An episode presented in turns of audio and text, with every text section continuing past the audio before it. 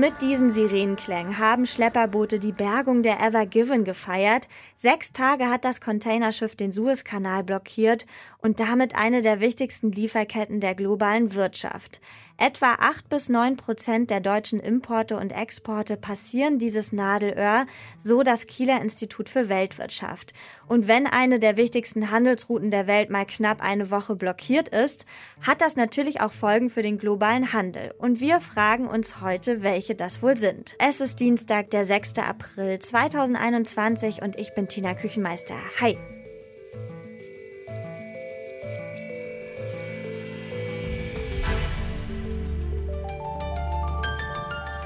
Zurück zum Thema.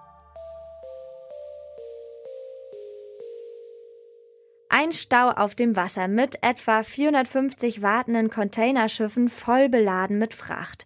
Die Havarie der Ever Given hat eine der wichtigsten Wasserstraßen der Weltwirtschaft blockiert und seit einigen Tagen ist der Stau zwar aufgelöst und der Kanal ist wieder frei, doch auch deutsche Häfen müssen sich jetzt vorbereiten auf den Ketchupflascheneffekt.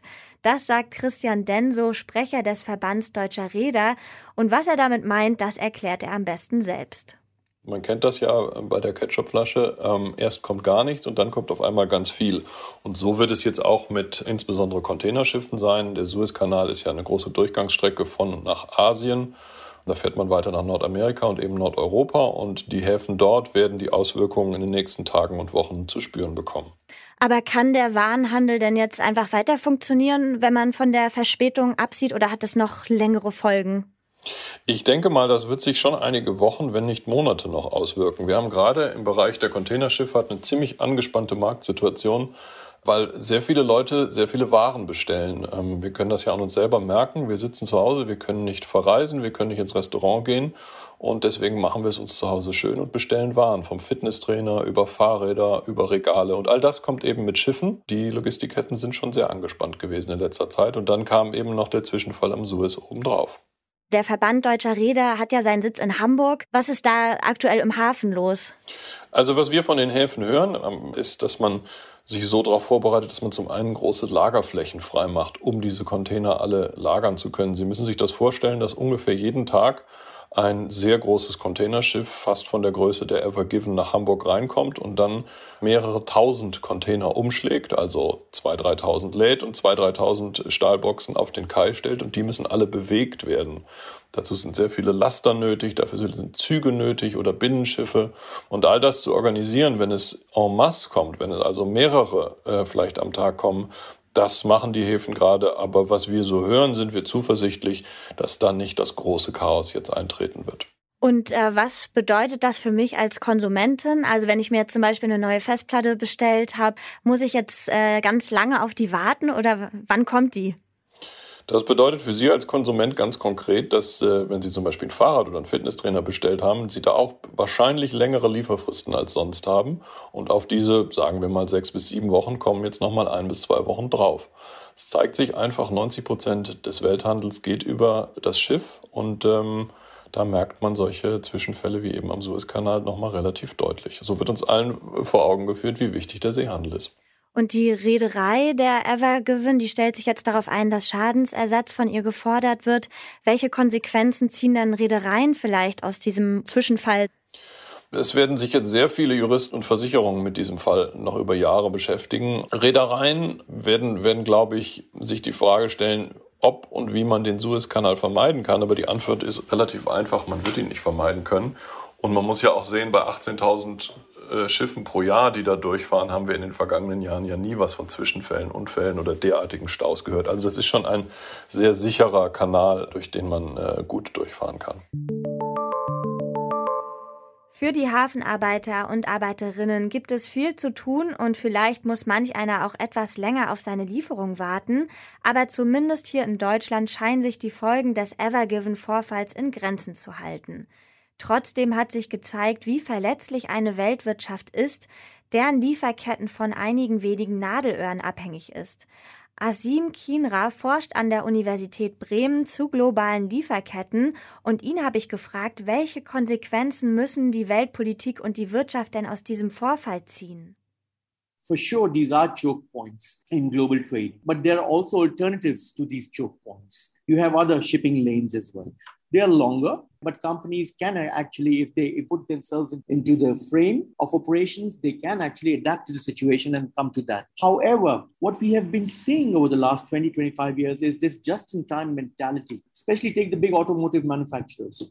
They run just in time programs in Germany inside the factory, and they depend on just in time material flows from their suppliers in the East. And, and for this, of course, the Suez Canal has played a big role because this is the shortest route and uh, it is still reliable. There are not so many incidents happening. The last recorded incident was about in 2004.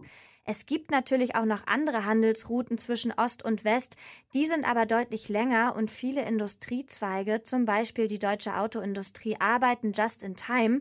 Das heißt, sie sind abhängig von kurzen Lieferketten. Damit gehen sie zwar ein gewisses Risiko ein, grundsätzlich sei der Kanal aber zuverlässig. In Zukunft könnte es zwar Alternativrouten für den Welthandel geben, bis auf weiteres bleibt der Suezkanal aber die günstigste Option und auch die Alternativrouten sind nicht problemfrei. Chinas neue Seidenstraße bringe eventuell geopolitische Probleme mit sich. Unter welchen politischen Bedingungen diese Routen genutzt werden können, ist aber noch unklar.